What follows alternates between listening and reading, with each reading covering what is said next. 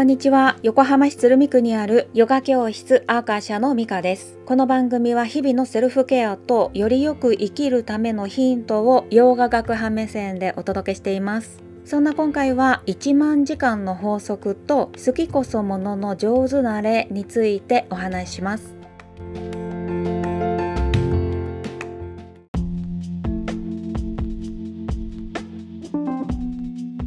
私事になるんだけれども17年前に弾みでヨガのインストラクターになっちゃった時に味わうことになったなんちゃって感っていうのはね本当に辛くってそこからヨガを知りたいっていう一心で模索してきて今に至るんだけれどもその間業界がねヨガのインストラクター育成っていうのをビジネスとして展開しまくった割に本質の教育っていうことをしてこなかった挙句なぜか最近ねね新たな何かで付加価値をつけるっていういわゆるヨガかける何かみたいなマーケティングをしていたりしますよね。さらにその付加価値のための講座もビジネス展開している沼ヨガの本質を知ることと反対側に突っ走っているのが今だったりします。もちろん人によってのねこれが本質のヨガだって感じるものは違いがあるかとはね思うんですである人が人の数だけヨガの解釈があるんじゃないかっておっしゃっていてそれに対する私の意見は個人利用としてのヨガならそれでもねいいんですよ。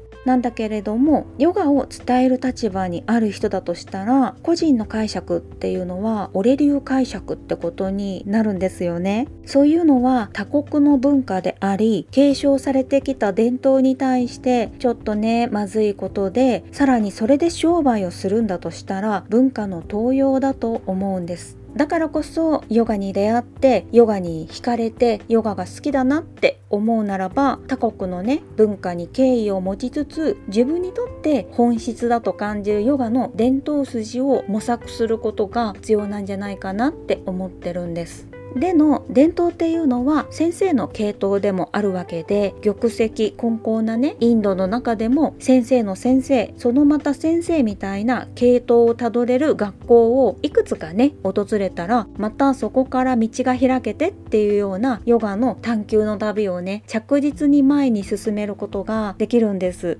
私自身でもヨガの本質って何だろうっていうことを追い求めてきて同じ伝統を15年学び続けけたんだけれどもその道筋っていうのはものすごく糧になっている実感があります。一方でヨガと掛け合わせるための数十時間の講座でね得たスキルっていうのはちょっと厳しい言い方をすると趣味の領域を超えないものでしかないんじゃないかなって思うんですまあ、これもね趣味で学んでいるんだったら全然構わないんだけれどもこういう講座ってなんちゃらアドバイザー認定講座とかね何かになるためっていうことが前提で商売の道具な感じがあるからちょっと闇かなと思ってます。そこを入り口にして興味があればさらに深めていけばいいじゃないですかっていうことを売り文句にしている場合もあるんですよね。なんだけれども入り口の一番浅い部分の情報だけは提供するけれども深い部分はおのおのにどうぞみたいなあんまりね誠意を感じないって個人的には思います。で18年ぐらい前の時ヨガに関わる時にね直感的に30年かかるっていう風に思ったんだけれども1万時間の法則で考えてみると1日1時間ヨガに毎日関わる生活をして、まあ、年間ね365時間。で10年で3650時間。かける3とかでまあおよそね30年超えになるから人によっては20年ぐらいかもしれないけどね。頭脳明晰なクリシュナ・マチャリア氏がね住み込みでヨガを学んで7年半だからどんなにね濃度を濃くしたとしても10年っていうことはないんだろうなって思ったりします。しかも1万時間っていうねこの数字は結果なのであって長い時間没頭するっていうことはいやいやじゃできないのがマインドなんですよねただ闇雲にやり続ければいいっていうね根性論じゃないんですよねでもそれって現実的にね生活があって難しい場合もあるからインドで会うね世界中の先生であり生徒たちも追求すればするほど生活のための仕事っていうのは別に持ってでヨガは自分のために学んでいるっていうことの方が大多数かもしれません。私も10年前はそういうふうに考えてでまたフルタイム会社員に戻ったりもしましたけれどもでフルタイムティーチャーになるとしたら教えることのニーズが高まったら自然とそうなるだろうし私個人として集客するためのテクニックを学ばなきゃとかはねあんまり真剣に考えたことなかったんですよね。でこれってね良し悪しかもしれないけれどもうちの伝統では広告っていうのはね意味をなさないって言われていてその理由は商業的ヨガとは全く違うものだからなんですね。まあだから私の発信っていうのもフォロワーを増やしたいとかほぼほぼなくってて、まあ、もちろん嬉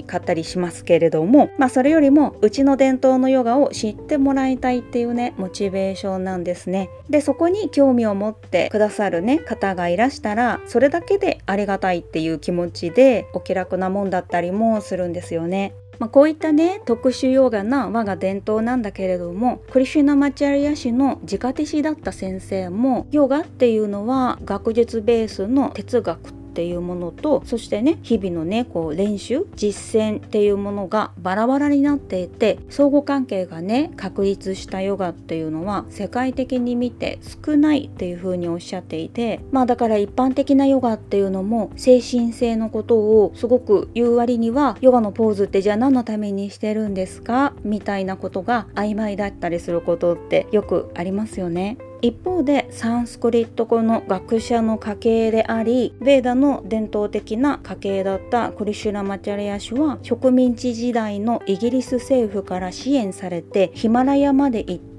ヨガを追求されての理論と実践を合致させたんですよね。そんな教えを受け継いでいる我が伝統だからこそ伝えられるなぜヨガのポーズをするのか。呼吸法は何のためにするのかっていう部分を今回はねヨガスートラから紐解いて実践とディスカッションを交えてシェアするワークショップを10月に開催します。気になった方はショーノートのリンクをご覧くださいね。でのクリシュナ・マチャリア氏は1919年にヨガを求めてチベットから山に入っていったんだけれどもそれはねなぜかって言えば100年前のその当時にインド国内をどれだけ探してもヨガマスターがいなかったからだそうなんですね。これは本質的な教えがいかに損なわれやすいのかっていうことが伺えますよね。本国でもそうなんだから外国人な私たちがヨガを知りたいっていうふうに思うのならヨガかける何かとかね、まあ、そういったことであちこち手を出さずに好きこそものの上手なれで長期的に探求できる情熱があるかどうか、まあ、それぐらい長期戦ではあるんですけれどもその分本質を掴んでいければ長く長く携わっていけるものだっていうふうに確信してます。それではまた近いうちにお会いしましょう。ミカでした。